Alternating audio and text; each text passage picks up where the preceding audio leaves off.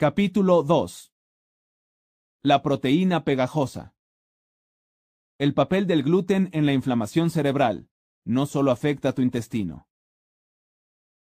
Dime qué comes y te diré quién eres. Anselm Brillat Savarin, 1755-1826 Casi todo mundo ha experimentado las punzadas de una cefalea intensa y la agonía de una congestión grave.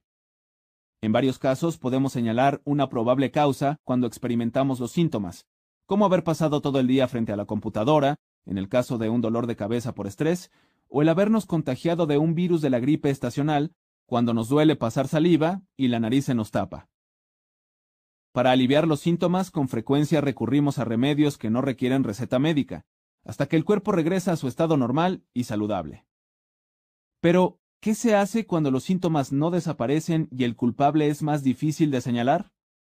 ¿Qué pasa si, como muchos de mis pacientes, te encuentras durante años en una guerra interminable contra el dolor y la miseria? Desde que tenía uso de razón, Fran luchaba por deshacerse de la sensación punzante de su cabeza. Cuando la revisé por primera vez, un día caluroso de enero, ella era una mujer de 63 años que se comportaba tan amable como se lo permitían sus jaquecas cotidianas. Ya había probado todos los típicos medicamentos para el dolor de cabeza y entonces se encontraba tomando sumatriptán, un medicamento fuerte para combatir la migraña, varias veces por semana. Al revisar su historial médico, noté que cuando tenía veintitantos años se sometió a una cirugía intestinal exploratoria porque sufría de incomodidad intestinal severa. Como parte de la evaluación, le hice la prueba de la intolerancia al gluten y como era de esperarse, salió positiva. Entonces le receté una dieta libre de gluten. Cuatro meses después recibí una carta de Fran que decía, los síntomas diarios de la jaqueca han disminuido desde que eliminé el gluten de mi dieta. Los dos cambios más grandes en mi cuerpo han sido la falta de un calor intenso en la cabeza durante las noches que antecedía la jaqueca y el aumento increíble de mis niveles de energía. Hoy día mi nivel de logros diarios es enorme en comparación con mi vida antes de conocerlo a usted. Después concluía, Gracias de nuevo por encontrar lo que parece ser la solución a todos estos años de una vida miserable llena de jaquecas. Desearía haber podido devolverle todos esos años, pero al menos pude darle un futuro libre de dolor. Lauren era otra paciente que me visitó con una serie de síntomas distintos, pero con una historia similar de sufrimiento. A sus 30 años, me contó de frente durante la primera consulta que estaba teniendo ciertos problemas mentales. Me describió con detalle los 12 años anteriores, los cuales calificaba como una caída en picada en cuestiones de salud. Me contó que su juventud había sido muy agobiante después de haber perdido tanto a su madre como a su abuela cuando era niña. Después de entrar a la universidad, la hospitalizaron varias veces por ataques de manía. En esa época tuvo episodios en los que se volvía muy parlanchina y tenía un concepto grandilocuente de sí misma. Luego comía en exceso, subía mucho de peso y se deprimía al grado de tener pensamientos suicidas. Acababa de empezar a tomar litio, un medicamento que suele usarse para el tratamiento del trastorno bipolar.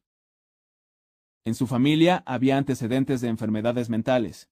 Su hermana tenía esquizofrenia y su padre era bipolar. Fuera del recuento dramático de sus padecimientos mentales, el resto de su historial médico era bastante ordinario. No había padecido problemas intestinales, ni alergias alimenticias, ni ningún otro de los síntomas que suelen asociarse a la intolerancia al gluten. No obstante, me atreví a hacerle un análisis de sensibilidad al gluten y sus resultados arrojaron cifras elevadas en seis de los marcadores importantes que determinan la intolerancia a dicha proteína. De hecho, varios de esos marcadores mostraban resultados del doble del rango normal. Dos meses después de empezar una dieta libre de gluten, Lauren me escribió una carta que hacía eco de buena parte de lo que me habían dicho antes otros pacientes que habían empezado dietas libres de gluten y habían tenido resultados sorprendentes. Desde que dejé el gluten, mi vida ha dado un giro de 180 grados. El primer cambio que me viene a la mente, quizá el más importante, es mi estado de ánimo. Cuando comía gluten, luchaba contra la sensación de estar deprimida. Siempre debía estar peleándome con la nube gris sobre mi cabeza. Ahora que dejé el gluten, no me siento deprimida. El otro día lo consumí por accidente y al día siguiente volví a sentirme deprimida. Otro de los cambios que he notado es que tengo más energía y logro concentrarme por periodos más largos. Mis pensamientos son tan agudos como antes. Puedo tomar decisiones y llegar a conclusiones lógicas y confiadas como nunca antes. Y también me liberé de buena parte de mis comportamientos obsesivo-compulsivos. Déjame darte otro ejemplo de un caso emblemático con un conjunto del todo distinto de síntomas que también se relacionan con el mismo culpable. Kurt y su madre me visitaron cuando él tenía 23 años y sufría espasmos anormales. Su madre me dijo que seis meses antes de la consulta, su hijo había empezado a parecer que temblaba. Al inicio los temblores eran ligeros, pero con el tiempo fueron intensificándose. Había consultado a dos neurocirujanos que le dieron dos diagnósticos distintos. Uno le dijo que padecía temblor esencial, mientras que el otro afirmó que se trataba de distonía. Los médicos le habían ofrecido propanolol, un medicamento para la presión sanguínea que se utiliza para tratar algunos tipos de temblores. La otra recomendación era inyectarle toxina botulínica en varios músculos de los brazos y del cuello para paralizar de forma temporal los músculos espásticos. Tanto él como su madre tomaron la decisión de rechazar las pastillas y las inyecciones. Esta historia tiene dos aspectos interesantes. En primer lugar, se le diagnosticó que tenía un problema de aprendizaje cuando estaba en cuarto grado, a lo cual su madre contestó que era porque no podía lidiar con estímulos excesivos. En segundo lugar, durante varios años se quejó de dolor estomacal y de evacuaciones diarreicas, al grado de que tuvo que consultar a un gastroenterólogo quien le tomó una biopsia del intestino delgado para hacerle un estudio de enfermedad celíaca, el cual salió negativo. Cuando examiné a Kurt, su problema motor era muy evidente. El chico era incapaz de controlar el temblor de sus brazos y su cuello. Parecía estar sufriendo bastante. Revisé sus estudios de laboratorio, los cuales, en su mayoría, no eran concluyentes. Le habían hecho pruebas para determinar si era enfermedad de Huntington, un trastorno hereditario que se conoce por ocasionar una anormalidad motora similar a la de Kurt, o enfermedad de Wilson, un trastorno de la metabolización del cobre que también se asocia con anormalidad motora. Ambas pruebas salieron negativas. No obstante, los análisis de sangre para medir la sensibilidad al gluten mostraron algunos niveles elevados de anticuerpos que indican vulnerabilidad. Le expliqué a Kurt y a su madre que era importante descartar la intolerancia al gluten como causa de su trastorno motor, por lo cual le di información sobre cómo llevar una dieta libre de gluten. Unas semanas después, recibí una llamada de su madre diciéndome que sin duda alguna los temblores habían disminuido. Dada la mejoría, Kurt había decidido continuar a régimen. Y después de aproximadamente seis meses, los espasmos anormales desaparecieron por completo.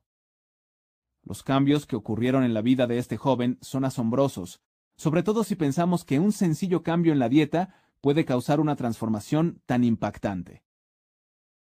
Se está empezando a difundir más la literatura médica que documenta la conexión entre algunos trastornos motores y la intolerancia al gluten.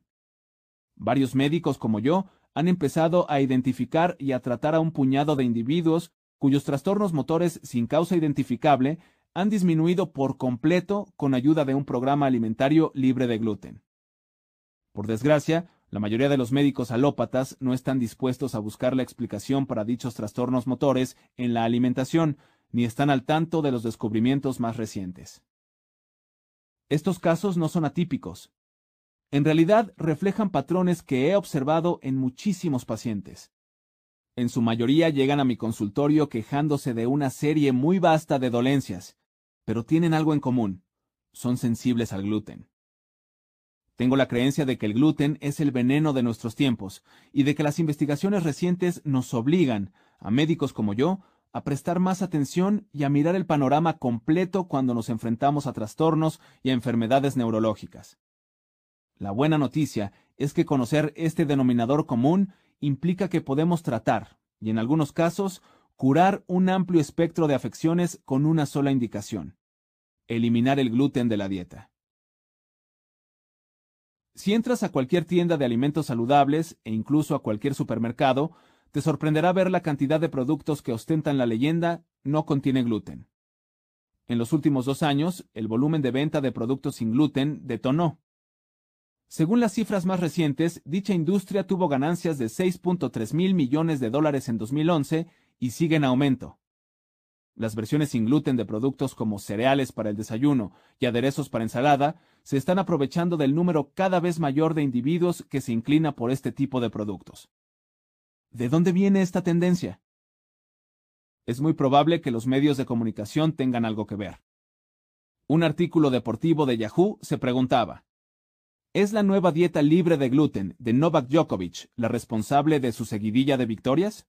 Y aseguraba, una simple prueba de alergias puede haber dado pie a una de las rachas ganadoras más dominantes en la historia del tenis.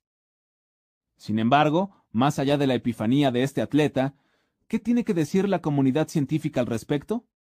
¿Qué implica ser intolerante al gluten? ¿En qué se distingue de la enfermedad celíaca?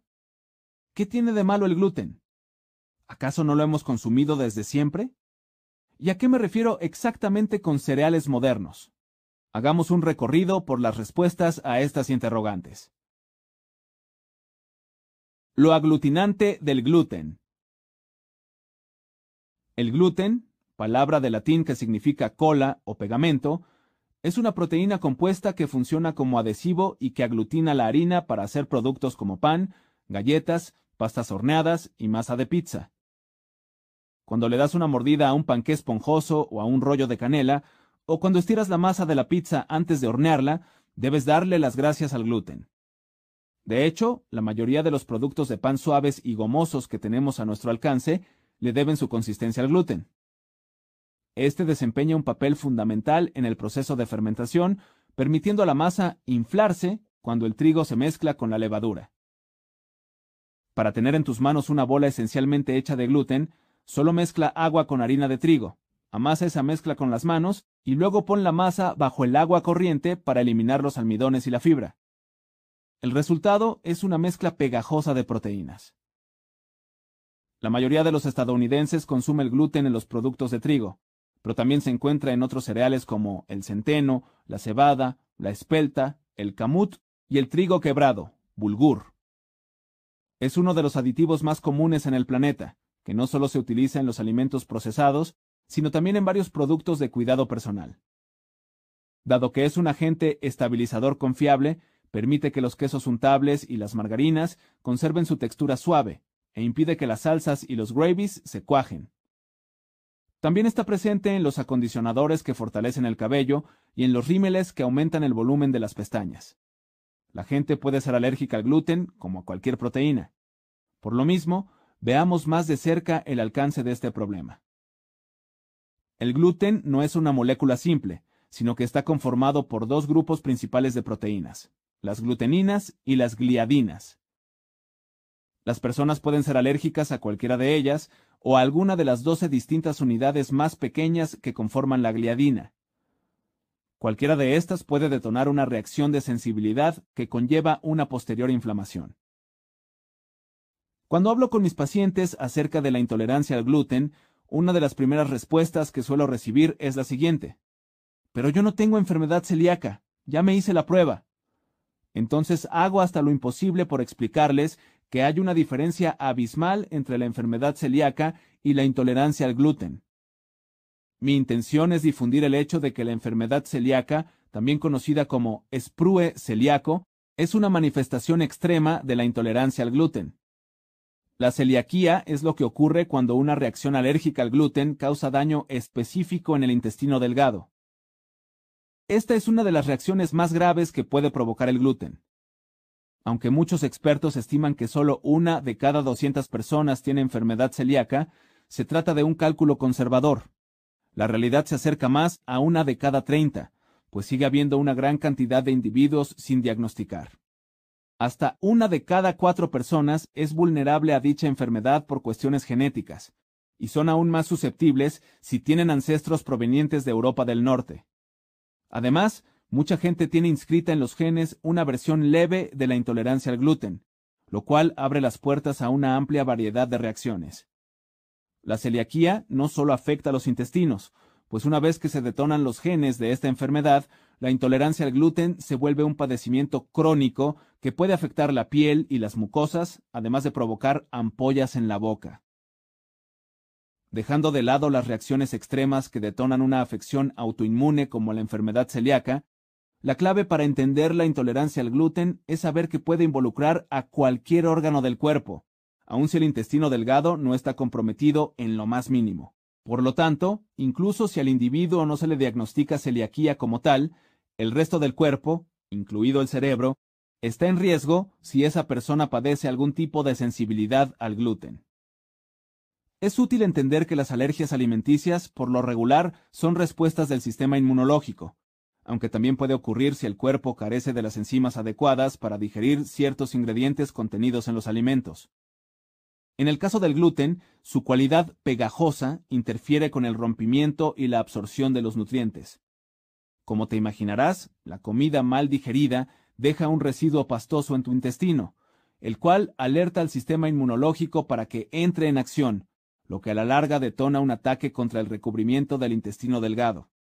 Quienes experimentan síntomas se quejan de dolor abdominal, náusea, diarrea, estreñimiento y molestias intestinales. Sin embargo, también hay personas que no muestran señales evidentes de problemas gastrointestinales, aunque pueden estar siendo víctimas de un ataque silencioso en otra parte del cuerpo, como en el sistema nervioso. Recuerda que cuando el cuerpo reacciona de forma negativa a la comida, intenta controlar el daño enviando moléculas mensajeras del sistema inmunológico que detonan una reacción inflamatoria para distinguir a las partículas del alimento como enemigas. El proceso suele causar daños en el tejido y las paredes del intestino se ven comprometidas, causando lo que se conoce como síndrome del intestino permeable. Una vez que tienes intestino permeable, eres más susceptible a volverte alérgico a otros alimentos, y la inflamación constante también te pone en riesgo de desarrollar una enfermedad autoinmune.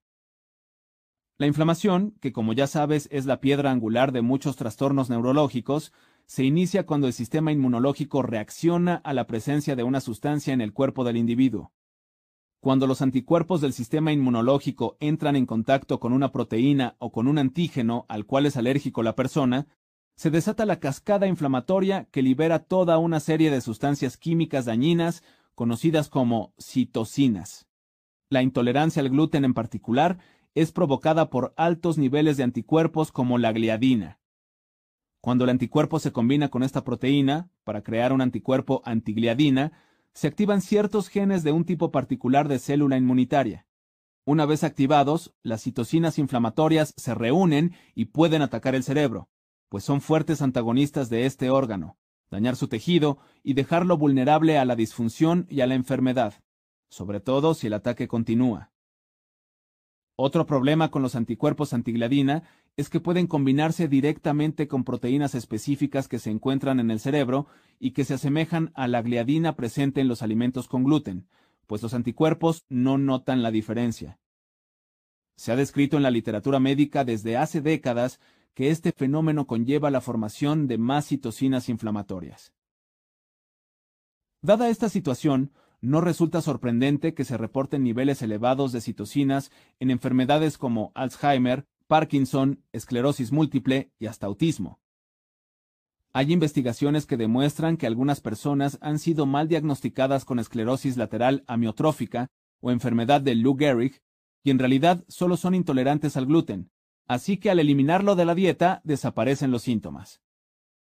El profesor inglés Marius Hadjibasiliou, uno de los investigadores más respetados en el área de intolerancia al gluten y actividad cerebral del Hospital Royal Hallamshire en Sheffield, reportó en 1996 en un artículo de la revista Lancet que nuestros datos sugieren que la intolerancia al gluten es común en pacientes con enfermedad neurológica de origen desconocido y puede tener relevancia etiológica.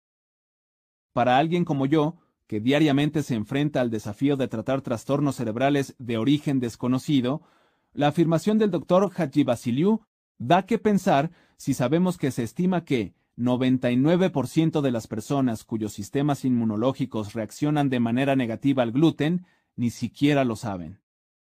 Más adelante, el doctor Haji Basiliu asegura que la intolerancia al gluten puede ser primordialmente, o a veces exclusivamente, una enfermedad neurológica. Dicho de otro modo, la gente intolerante al gluten puede tener problemas en la función cerebral y no presentar problemas gastrointestinales de ningún tipo. Por este motivo, Haji Basiliu les practica análisis de sensibilidad al gluten a todos sus pacientes con trastornos neurológicos sin explicación aparente. Es fascinante cómo lo esclarecieron sus colegas y él en 2002, en el editorial del Journal of Neurology, Neurosurgery and Psychiatry, cuyo título se traduciría al español como La intolerancia al gluten como enfermedad neurológica. Le ha tomado a la humanidad casi 2.000 años darse cuenta de que una proteína alimenticia común, que se incluyó en la dieta humana de forma tardía en términos evolutivos, hace alrededor de 10.000 años, puede producir enfermedad no solo en el intestino, sino también en la piel y en el sistema nervioso. Las múltiples manifestaciones neurológicas de la intolerancia al gluten pueden no involucrar al intestino, por lo que los neurólogos deben familiarizarse con sus presentaciones neurológicas más comunes, así como con los medios para diagnosticarla. Este editorial también resumía de forma impecable en la conclusión los descubrimientos reportados en artículos anteriores. La intolerancia al gluten se define como un estado de respuesta inmunológica elevada en individuos con susceptibilidad genética. Esta definición no hace referencia al movimiento intestinal, puesto que el hecho de que la intolerancia al gluten se considere principalmente una enfermedad del intestino delgado es una equivocación comprobada. Celíacos a través de los siglos. A pesar de que la relación entre intolerancia al gluten y enfermedad neurológica ha recibido muy poca atención en la literatura médica, es posible ir siguiendo cierto hilo conductor prominente de conocimiento acumulado desde hace miles de años hasta llegar a una época en la que gluten ni siquiera era parte de nuestro vocabulario. Resulta, pues, que la evidencia se ha acumulado desde entonces, pero no habíamos sido capaces de documentarla sino hasta nuestros tiempos el hecho de que por fin podemos identificar el vínculo entre la enfermedad celíaca, que, repito, es la versión más intensa de la intolerancia al gluten, y los problemas neurológicos, tiene implicaciones para todos, incluyendo a los no celíacos. El estudio de los pacientes con celiaquía nos ha permitido ver de cerca los auténticos peligros del gluten que durante tanto tiempo habían permanecido ocultos y en silencio. La celiaquía puede aparentar ser una enfermedad nueva, pero este trastorno se describió por primera vez en el siglo I después de Cristo, cuando Areteo de Capadocia, uno de los médicos más distinguidos de la Grecia antigua, lo describió en un libro de texto médico que abordaba varios padecimientos, incluyendo anormalidades neurológicas como la epilepsia, la cefalea, el vértigo y la parálisis. Areteo también fue el primero en usar el término celíaco, que en griego significa abdominal. En su descripción de esta dolencia afirmó, siendo el estómago el órgano digestivo, le cuesta trabajo la digestión cuando la diarrea afecta al paciente. Y si además el sistema general del paciente está debilitado por la atrofia corporal, se desarrolla una enfermedad celíaca de naturaleza crónica. En el siglo XVII se introdujo a nuestra lengua el término sprue, proveniente de la palabra holandesa sprau, que significa diarrea crónica uno de los síntomas clásicos de la enfermedad celíaca. El pediatra inglés Samuel J. G. fue de los primeros que reconocieron la importancia de la dieta al tratar a pacientes celíacos. Él nos proporcionó la primera descripción moderna del padecimiento en niños, en una conferencia que dio en el Hospital de Londres en 1887, en la que señaló, si acaso el paciente puede curarse, debe ser a través de la dieta. No obstante, en ese momento nadie podía señalar el ingrediente culpable, por lo que las recomendaciones de cambiar la dieta con el fin de encontrar una cura eran poco precisas.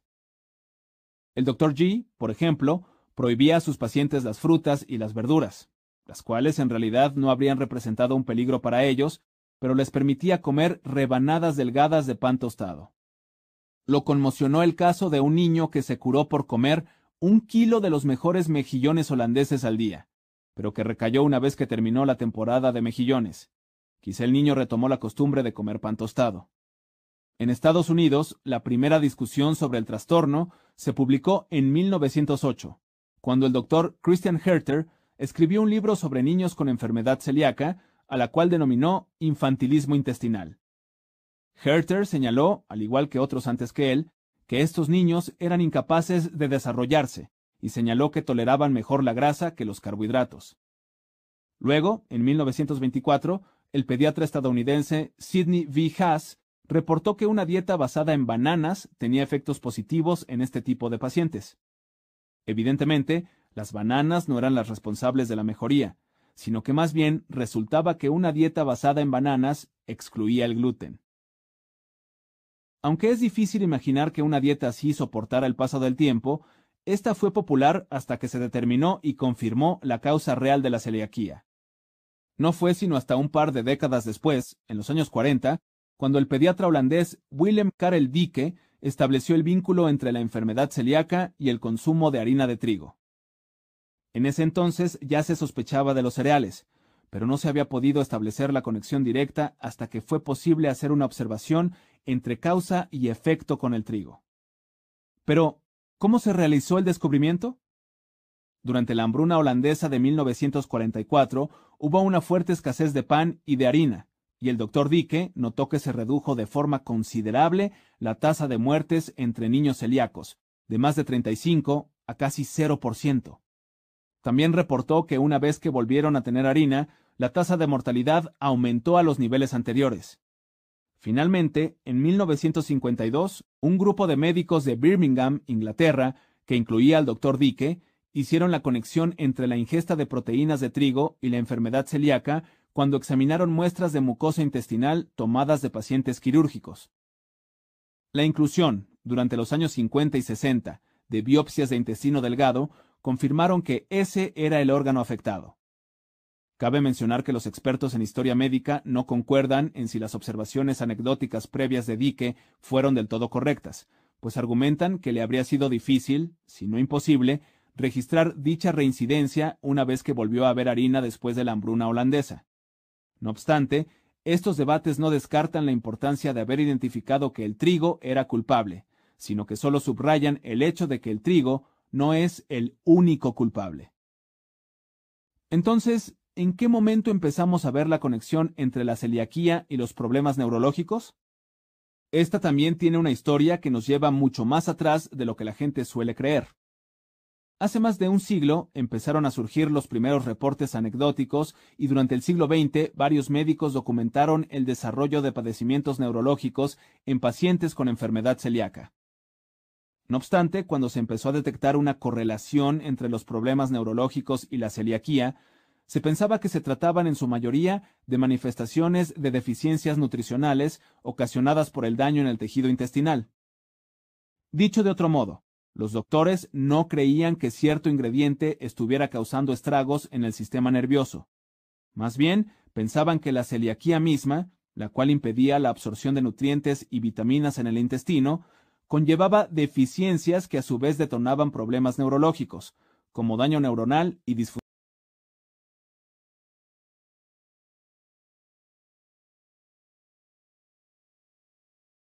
cognitivas.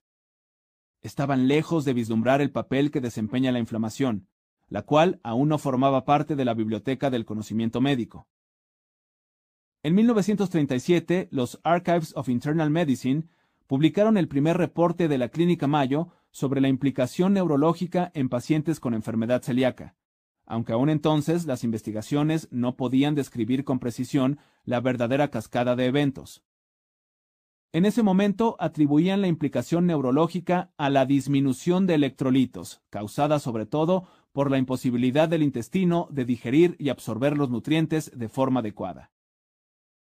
Para que fuera posible llegar a un punto en el que pudiéramos comprender y explicar del todo el vínculo entre la intolerancia al gluten y el cerebro, por no mencionar el papel de las reacciones inflamatorias en el asunto, necesitábamos un gran número de avances tecnológicos que estaban por venir. El cambio radical de nuestra perspectiva ha sido sensacional, además de muy reciente. En 2006, la Clínica Mayo emitió otro reporte, publicado en Archives of Neurology, sobre la enfermedad celíaca y la disfunción cognitiva, solo que esta vez la conclusión modificó las reglas del juego. Existe una posible asociación entre la disfunción cognitiva progresiva y la enfermedad celíaca dada la relación temporal y la frecuencia relativamente alta de ataxia y neuropatía periférica que se asocian más comúnmente con la enfermedad celíaca. La ataxia es la incapacidad de controlar movimientos musculares voluntarios y de mantener el equilibrio, que con frecuencia deriva de trastornos en el cerebro. La neuropatía periférica es una forma elegante de nombrar el daño en los nervios. Este engloba un amplio rango de trastornos en los cuales los nervios dañados, que están fuera del cerebro y la médula espinal, es decir, el sistema nervioso periférico, causan entumecimiento, debilidad y dolor. En este estudio en particular, los investigadores observaron a 13 pacientes que mostraron indicios de disfunción cognitiva progresiva en los dos años siguientes a la aparición de los síntomas de celiaquía o al empeoramiento del trastorno. Las razones más comunes por las cuales estos pacientes buscaban ayuda médica para sus disfunciones cerebrales eran amnesia, confusión y cambios en la personalidad. Los doctores confirmaron la presencia de enfermedad celíaca con una biopsia del intestino delgado y se excluyeron del estudio los casos de personas cuyo deterioro cognitivo pudiera deberse a otra causa específica. Algo se hizo evidente durante el análisis que invalidó de inmediato las hipótesis previas. El deterioro cognitivo no podía atribuirse a deficiencias nutricionales. Los doctores incluso notaron que los pacientes eran un tanto jóvenes para padecer demencia, la media de edad en la cual empezaban a aparecer las señales de disfunción cognitiva era 64 años, en un rango de 45 a 79 años. Según lo reportado en los medios por el doctor Joseph Murray, gastroenterólogo de la Clínica Mayo y director del estudio, se ha escrito bastante sobre la enfermedad celíaca y sobre problemas neurológicos como la neuropatía periférica o los problemas de equilibrio. Pero este grado de problema cerebral el tipo de deterioro cognitivo que hemos encontrado no había sido reconocido antes. No esperaba que hubiera tantos pacientes celíacos con deterioro cognitivo. Después, Murray agregó con justa razón que es poco probable que los padecimientos de estos pacientes tuvieran una conexión casual. Dada la asociación entre el comienzo o el agravamiento de los síntomas de la celiaquía y el deterioro cognitivo en los dos años siguientes, la probabilidad de que fuera aleatoria era muy baja. Quizá el descubrimiento más sorprendente de todos fue que varios de los pacientes que se sometieron a una dieta sin gluten experimentaron una mejoría significativa de la capacidad cognitiva. Tras haber eliminado por completo el consumo de gluten, las facultades mentales de tres de los pacientes mejoraron o se estabilizaron, con lo cual los investigadores señalaron que quizá habían descubierto una forma reversible de disfunción cognitiva. Es un hallazgo enorme. ¿Por qué? Porque en realidad no hay muchas formas de demencia que sean tratables, así que si podemos detener su desarrollo, y en algunos casos incluso revertirlo, identificar la prevalencia de enfermedad celíaca cuando hay deterioro cognitivo, debería volverse costumbre. Asimismo, este hallazgo sustenta el argumento de que la conexión entre celiaquía y deterioro cognitivo no es casual. Cuando se le preguntó al doctor Murray cuál era el razonamiento científico detrás de dicha conexión, el médico mencionó el impacto potencial de las citocinas inflamatorias, aquellos mensajeros químicos de la inflamación que contribuyen a agravar los problemas en el cerebro. Algo más de este estudio que quisiera señalar es que cuando los investigadores les realizaron tomografías a estos pacientes, encontraron cambios sustanciales en la materia blanca que podrían haber sido confundidos con facilidad con esclerosis múltiple o incluso con pequeños derrames. Esta es la razón por la cual siempre que me transfieren a un paciente diagnosticado con esclerosis múltiple, le hago análisis de sensibilidad al gluten. En varias ocasiones he tenido pacientes cuyos cambios cerebrales no se relacionaban en realidad con la esclerosis múltiple, sino que es probable que se debieran a su intolerancia al gluten. Por suerte para ellos, la implementación de una dieta libre de gluten revirtió su condición de salud. El panorama completo. ¿Recuerdas el caso del joven que presenté al principio del capítulo, cuyo diagnóstico original era un trastorno motor llamado distonía? Él era incapaz de controlar su tono muscular, por lo cual tenía espasmos violentos e intensos en todo el cuerpo que le impedían llevar una vida normal.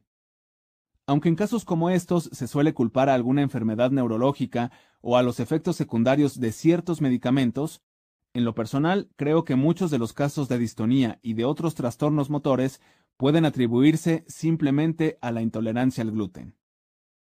En el caso de mi paciente, una vez que eliminamos el gluten de su dieta, sus temblores y sus tics convulsivos desaparecieron por completo. Otros trastornos motores, como la ya descrita ataxia y el mioclono, otra afección caracterizada por contracciones musculares espasmódicas, así como ciertas formas de epilepsia, suelen estar mal diagnosticadas y se atribuyen a problemas neurológicos inexplicables en lugar de algo tan sencillo como la intolerancia al gluten. He tenido varios pacientes epilépticos que han pasado de pensar en someterse a una cirugía riesgosa y de confiar en regímenes de medicación diaria para controlar sus convulsiones, a librarse por completo de las convulsiones con meros cambios nutricionales.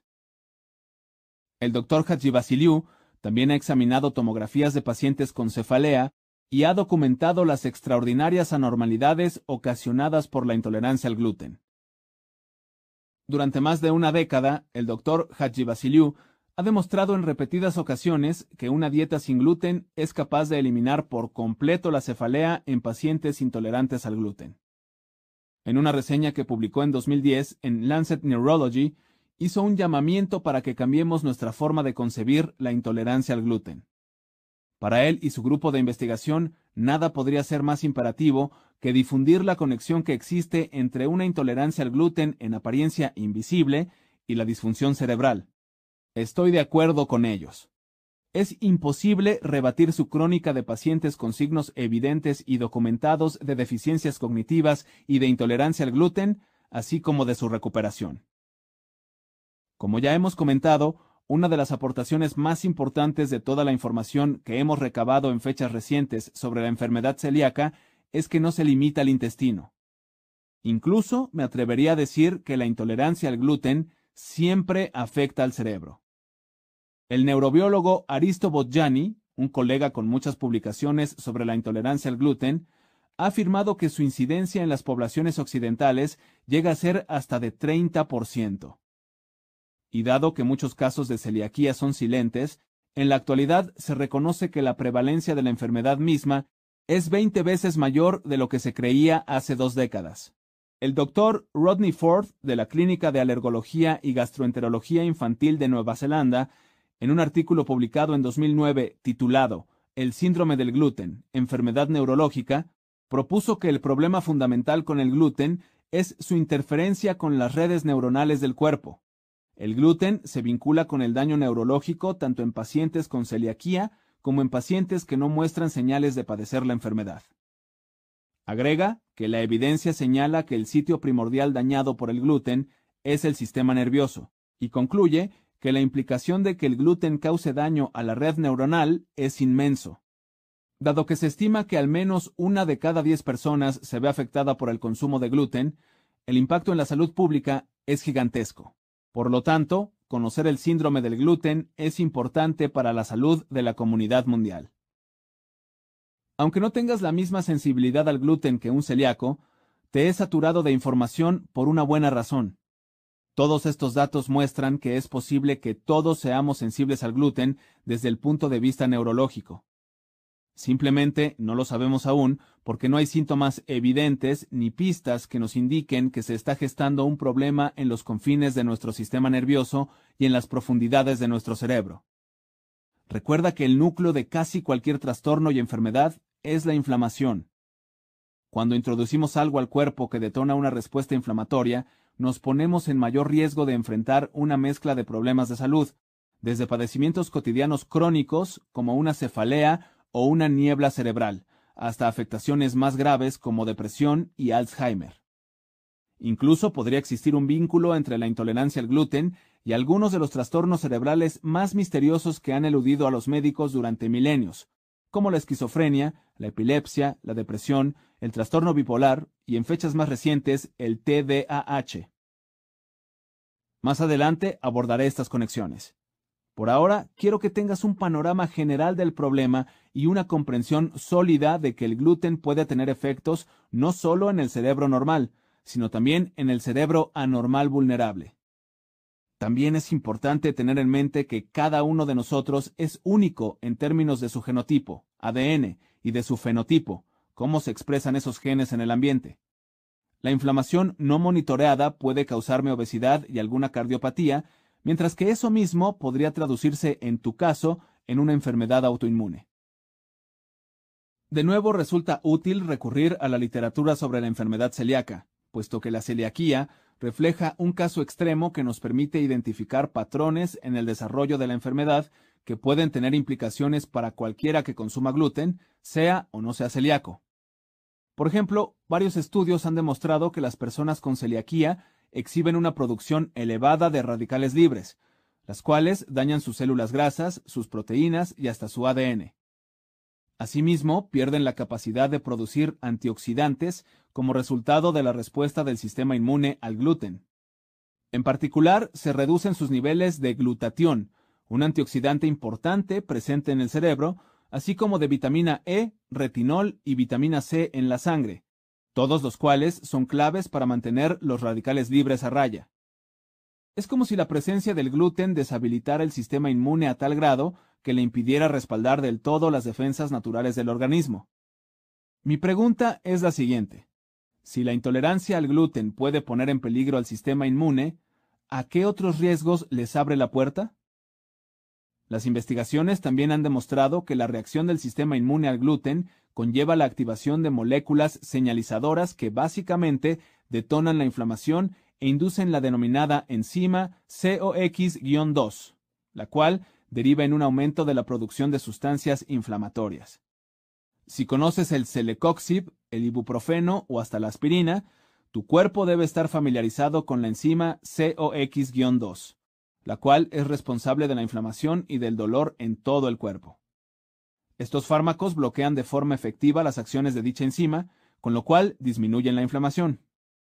También se ha observado en pacientes celíacos la presencia de altos niveles de otra molécula inflamatoria llamada TNF-alfa, factor de necrosis tumoral alfa. Los niveles elevados de esta citosina son uno de los distintivos del Alzheimer y de casi cualquier otra condición neurodegenerativa. En pocas palabras, la intolerancia al gluten, tanto en personas celíacas como no celíacas, incrementa la producción de citocinas inflamatorias, las cuales desempeñan un papel crucial en los padecimientos neurodegenerativos.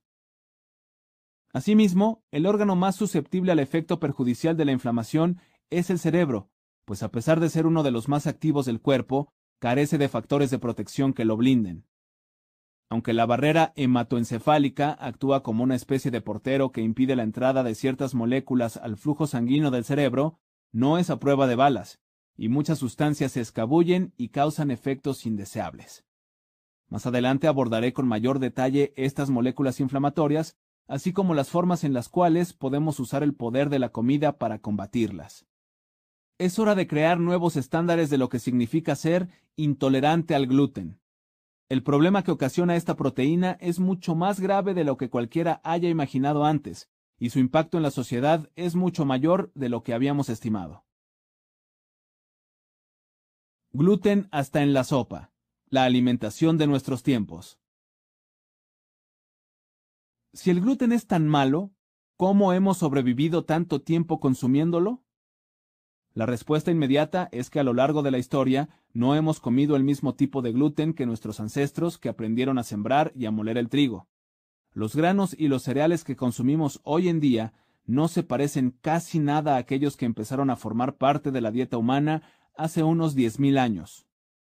Desde el siglo XVII, cuando Gregor Mendel presentó sus famosos estudios sobre recombinación genética entre plantas diferentes que daban origen a nuevas variedades, nos hemos vuelto expertos en mezclar y combinar cepas para crear generaciones de granos inimaginables. Y aunque nuestra composición genética y nuestra fisiología no han cambiado mucho desde la antigüedad, nuestra cadena alimenticia ha sufrido cambios sustanciales en los últimos 50 años. La producción alimentaria moderna, incluida la bioingeniería, nos ha permitido desarrollar granos que contienen hasta 40 veces más gluten que los que se cultivaban hace apenas unas cuantas décadas. No es posible saber si se hizo intencionalmente para aumentar la cosecha o para agradar al paladar, Pero lo que sí sabemos es que los cereales modernos con mayores niveles de gluten son mucho más adictivos que sus predecesores.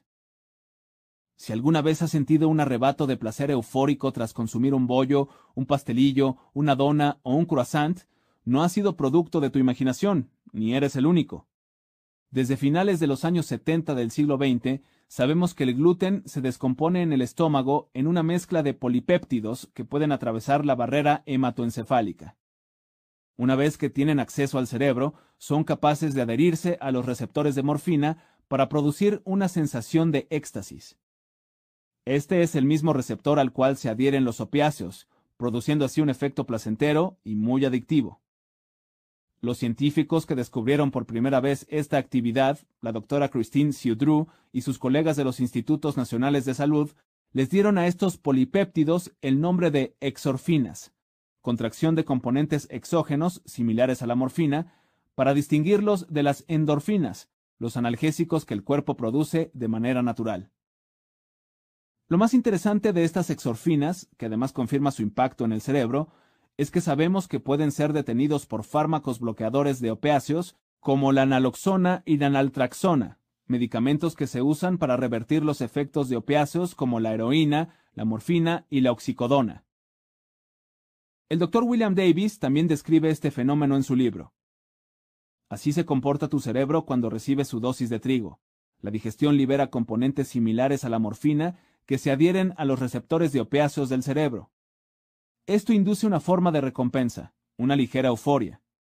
Cuando se bloquea el efecto o no se consumen alimentos productores de exorfinas, algunas personas experimentan una sensación de abstinencia desagradable y muy característica. Considerando lo que acabo de explicar, ¿en verdad es inaudito pensar que los productores de alimentos intentan meter tanto gluten como les es posible a sus productos? Es sorprendente encontrar hoy en día a tanta gente adicta a los alimentos saturados de gluten que avivan las llamas tanto de la inflamación como de la epidemia de obesidad. No lo creo. La mayoría de la gente sabe y acepta el hecho de que el azúcar y el alcohol tienen propiedades embriagantes que seducen para volver a consumirlos. Pero, ¿qué hay de los alimentos que contienen gluten? Del pan de trigo entero y de la avena instantánea. Es notable la idea de que el gluten tiene la capacidad de cambiar nuestra bioquímica al nivel del centro de placer y adicción del cerebro. Pero también es aterradora, pues implica que necesitamos replantear cómo clasificamos estos alimentos si en realidad son tan dañinos como lo demuestra la ciencia. Cuando veo a la gente devorar carbohidratos saturados de gluten, es como verlo servirse un cóctel de gasolina. El gluten es la nicotina de nuestra generación, y la intolerancia a la misma es mucho más predominante de lo que pensamos, pues esta proteína tiene el potencial de dañarnos a todos hasta cierto grado sin que lo sepamos. El gluten se oculta donde menos lo sospechas. Está en los sazonadores, en los condimentos y en los cócteles, e incluso en los cosméticos, en la crema para las manos y en los helados. Lo encontramos disfrazado en sopas, endulzantes y productos de soya. Está metido en los suplementos nutricionales y en los medicamentos de marca. El lema libre de gluten se está diluyendo y volviendo tan vago como orgánico y natural. En lo personal, la razón por la cual llevar una dieta libre de gluten tiene un impacto tan positivo en el cuerpo ya no es ningún misterio. Durante la mayor parte de los últimos 2.6 millones de años, las dietas de nuestros ancestros consistieron de animales de caza, plantas y verduras de temporada, y en ocasiones de moras. Como vimos en el capítulo anterior, las dietas de nuestros contemporáneos se concentran en los cereales y los carbohidratos, muchos de los cuales contienen gluten. Ahora bien, aún dejando de lado el factor gluten, es importante señalar que una de las principales razones por las cuales consumir tantos cereales y carbohidratos puede ser tan dañino es porque elevan los niveles de azúcar en la sangre, mucho más que alimentos como la carne, el pescado, el pollo y las verduras.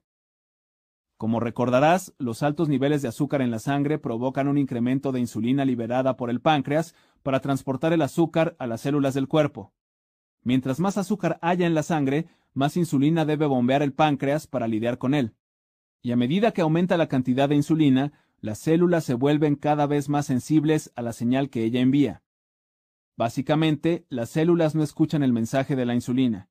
Entonces, el páncreas hace lo que cualquier persona haría si no escucharan su mensaje. habla más fuerte. Es decir, aumenta la producción, con lo cual pone en marcha un proceso de prealimentación que sitúa en riesgo la vida. Los niveles elevados de insulina ocasionan que las células se vuelvan todavía menos responsivas a la señal que ésta envía, así que para disminuir los niveles de azúcar en la sangre, el páncreas trabaja horas extras e incrementa la producción de insulina para normalizar los niveles de azúcar. Entonces, aunque los niveles de azúcar sean normales, los de insulina van en aumento. Dado que las células se vuelven más resistentes a la señal de la insulina, utilizamos el término resistencia a la insulina para caracterizar este padecimiento. A medida que la situación progresa, el páncreas termina por maximizar su producción, pero sigue sin ser suficiente. En ese momento, las células pierden su capacidad de responder a la señal de la insulina y en última instancia, los niveles de azúcar en la sangre empiezan a elevarse, teniendo como consecuencias la diabetes tipo 2. El sistema se ha descompuesto y ahora requiere una fuente externa, es decir, medicamentos para la diabetes, para mantener equilibrados los niveles de azúcar del cuerpo. Sin embargo, no olvides que no necesitas ser diabético para padecer altos niveles crónicos de azúcar en la sangre. Cuando doy conferencias a miembros de la comunidad médica, una de mis diapositivas favoritas es la de una foto de cuatro alimentos comunes. Número 1. Una rebanada de pan de trigo entero. Número 2. Una barra de chocolate con caramelo y cacahuate. Número 3. Una cucharada de azúcar blanca refinada. Y número 4. Una banana. Entonces les pido a los asistentes que adivinen cuál provoca el mayor aumento de azúcar en la sangre, o dicho de otro modo, cuál tiene el mayor índice glucémico, IG, calificación numérica que refleja qué tan rápido se elevan los niveles de azúcar en la sangre después de consumir cierto alimento. El índice glucémico se mide en una escala de 0 a 100 y los alimentos que causan el aumento más acelerado de azúcar en la sangre tienen los valores más altos. El punto de referencia es la glucosa pura, la cual tiene un IG de 100. 9 de cada 10 veces la gente elige el alimento erróneo. No, no es la cucharada de azúcar, IG igual a 68, ni el chocolate, IG igual a 55, ni la banana, IG igual a 54.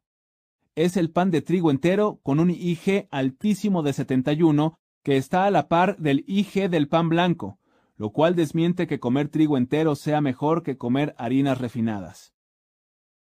Sabemos desde hace más de tres décadas que el trigo incrementa el azúcar en la sangre más que el azúcar de mesa, pero por alguna razón seguimos creyendo que no es posible, que va en contra de nuestra intuición, a pesar de que es un hecho comprobado que pocos alimentos disparan la glucosa en la sangre como aquellos que contienen trigo.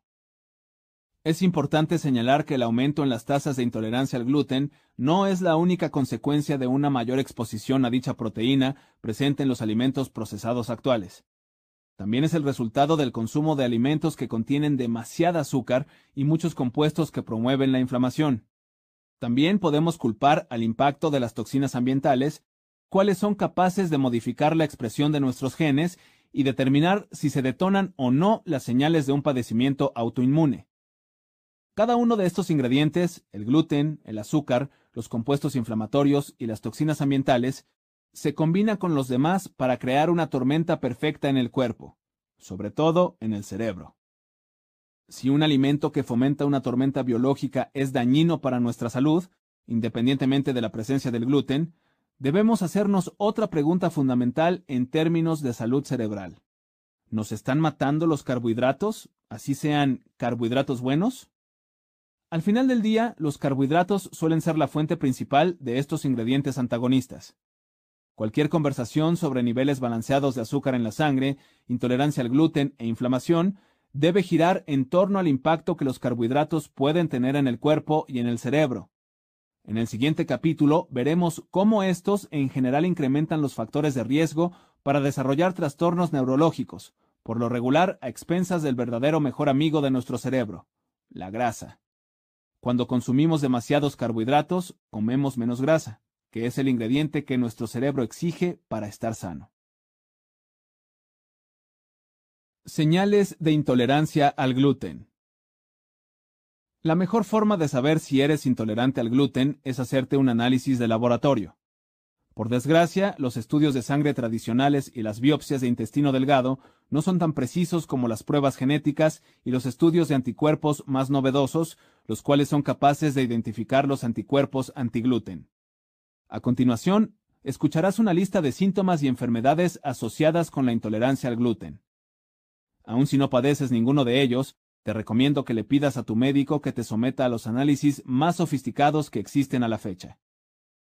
Abortos espontáneos, alcoholismo, antojos de azúcar, ataxia, pérdida de equilibrio, autismo, cáncer, cardiopatías, crecimiento retardado, depresión, dolor en el pecho, dolor óseo, osteopenia, osteoporosis, enfermedad de Parkinson, enfermedades recurrentes, epilepsia, convulsiones, esclerosis lateral amiotrófica, infertilidad, intolerancia a la lactosa, mala absorción de los alimentos, migrañas, náusea vómito, niebla cerebral, síndrome de colon irritable, TDAH, trastornos autoinmunes, diabetes, tiroiditis de Hashimoto, artritis reumatoide, entre otros. Trastornos digestivos, gases, hinchazón, diarrea, estreñimiento, cólicos, etc. Trastornos neurológicos, demencia, Alzheimer, esquizofrenia, etc. Urticaria, sarpullido. La policía del gluten.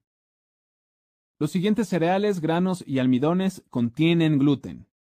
Bulgur, cebada, centeno, cuscús, espelta, farina, germen de trigo, harina integral, matzá, sémola, trigo, trigo corazán, triticale. Los siguientes granos y cereales no contienen gluten. Amaranto, arroz, arrurrús, maíz, mijo, papa, quinoa, sorgo, soya, tapioca, tef, trigo sarraceno. Los siguientes alimentos suelen contener gluten. Aderezos de ensaladas, adobos, albóndigas o pastel de carne industrializados, alimentos con pan, barras energéticas, bebidas alcohólicas espumosas dulces, coolers, bebidas calientes instantáneas, cafés y tés saborizados, caldos industrializados, catsup, cereales, cerveza, cerveza de raíz, crema para café no láctea, embutidos, frijoles precocidos, enlatados, frutos secos mixtos, hamburguesa de verduras, helado, hot dogs, imitación de cangrejo, de tocino, etc., jarabes, leche con chocolate industrializada, malta saborizante de malta, mayonesa, nueces tostadas, obleas, papas a la francesa, se suelen espolvorear con harina antes de congelarlas. Pasto de trigo, wheatgrass, queso azul, quesos procesados, rellenos de fruta para pastelería y budines, salchichas, salsa de soya y salsas teriyaki, salsas espesas, gravy, salvado de avena a menos que se certifique que no tiene gluten, seitán, sopas, sustituto de huevo, tabule, verduras fritas tempura, vinagre de malta, vodka. Las siguientes son fuentes misceláneas de gluten.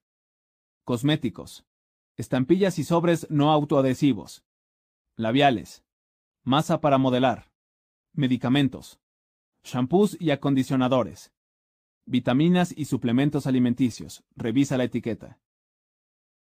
Los siguientes ingredientes suelen ser sinónimos de gluten. Almidón modificado, avena sativa, ciclodextrina, color caramelo, que suele extraerse de la cebada, complejo aminopéptido, dextrina, extracto de fitofingosina, extracto de granos fermentados, extracto de levadura, extracto de malta hidrolizada, hidrolizato, ordium distichon, ordium vulgare, jarabe de arroz integral, maltodextrina, proteína de soya, proteína vegetal, Proteína vegetal hidrolizada. Saborizantes naturales. Secale cereale. Tocoferol vitamina E. Triticum aestivum. Triticum vulgare.